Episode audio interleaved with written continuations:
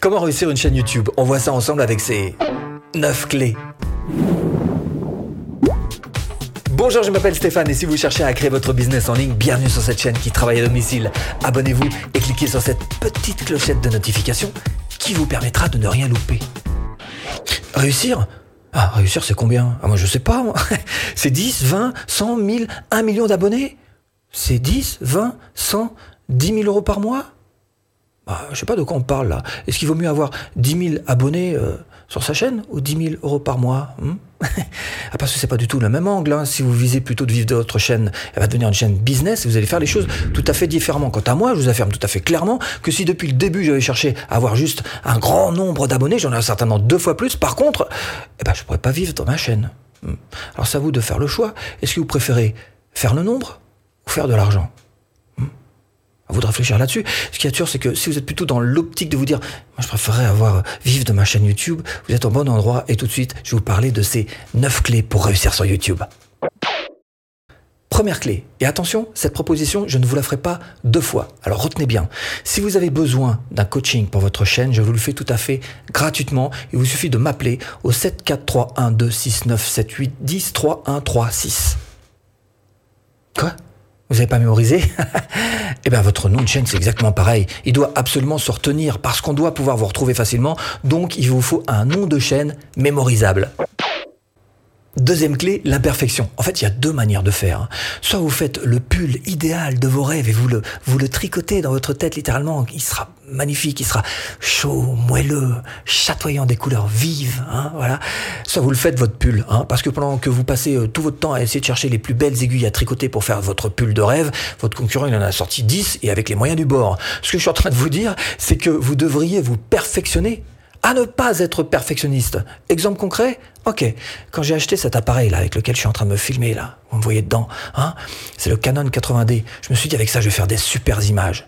Et pourtant, quand je l'ai acheté, je l'ai mis en place, j'ai fait aucun effort pour avoir de bonnes images. D'ailleurs, c'était pas terrible ces images, mais je me suis dit, tant pis, j'ai d'autres urgences, je travaille sur autre chose. Il s'est passé quelques mois, vérifiez sur mes vidéos si vous voulez, il s'est passé réellement quelques mois avant que je travaille un petit peu l'image que vous êtes en train de voir, tout simplement parce que j'avais d'autres urgences. Donc encore une fois, l'idée pour vous, ça va être de vous perfectionner à ne pas chercher à être perfectionniste.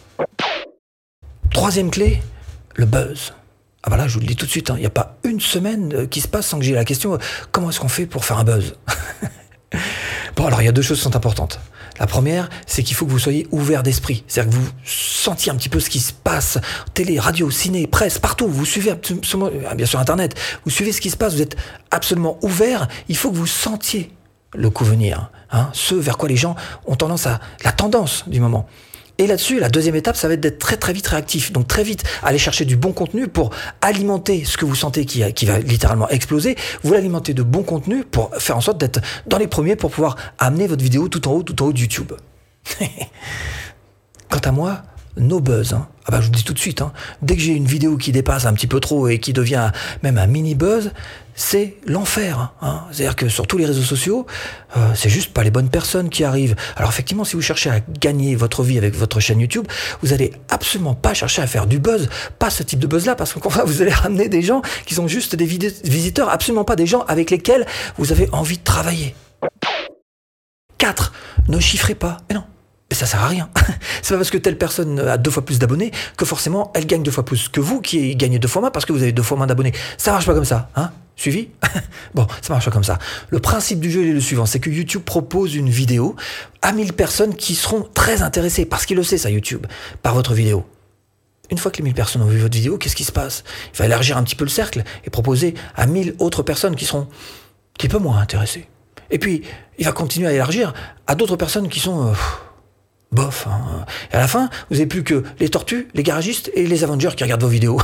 Donc vous voyez bien que faire du chiffre pour faire du chiffre, ça rime absolument à rien. Autant faire un ravalement de façade avec un coton-tige. Cinquième clé, il y a deux interlocuteurs qui comptent pour vous, et seulement deux. Le premier, c'est votre abonné. Et à lui, il va falloir absolument que vous réussissiez à donner ce qu'il attend de vous. Trouvant le juste équilibre, et c'est pas toujours facile, j'en suis d'accord avec vous, en trouvant le bon équilibre entre, d'une part, vous mettre en avant, c'est vous qui êtes à l'image, donc euh, vous avez tendance à prendre un petit peu toute la place, et d'autre part, donner ce qu'il faut à la personne en face. C'est un juste équilibre entre vous pas trop se mettre en avant, malgré tout, en donnant équilibre. Difficile à trouver, mais c'est faisable. Premier interlocuteur, l'abonné. Deuxième interlocuteur, le moteur de recherche. Ah bah là, il va falloir que vous appreniez euh, le langage de la machine. Hein. Parce que votre objectif, à chaque fois que vous sortez une vidéo, ça va être de faire en sorte que YouTube se dise, oula, là, il va falloir que je, quand même je prenne en considération euh, euh, le contenu de ce monsieur-là. Hein. C'est pas mal du tout. Et pour ça, il va falloir que vous appreniez, entre autres, le langage de la machine. Et quel est ce langage de la machine? C'est tout simplement ce qu'on appelle le SEO. Sixième clé, soyez cash.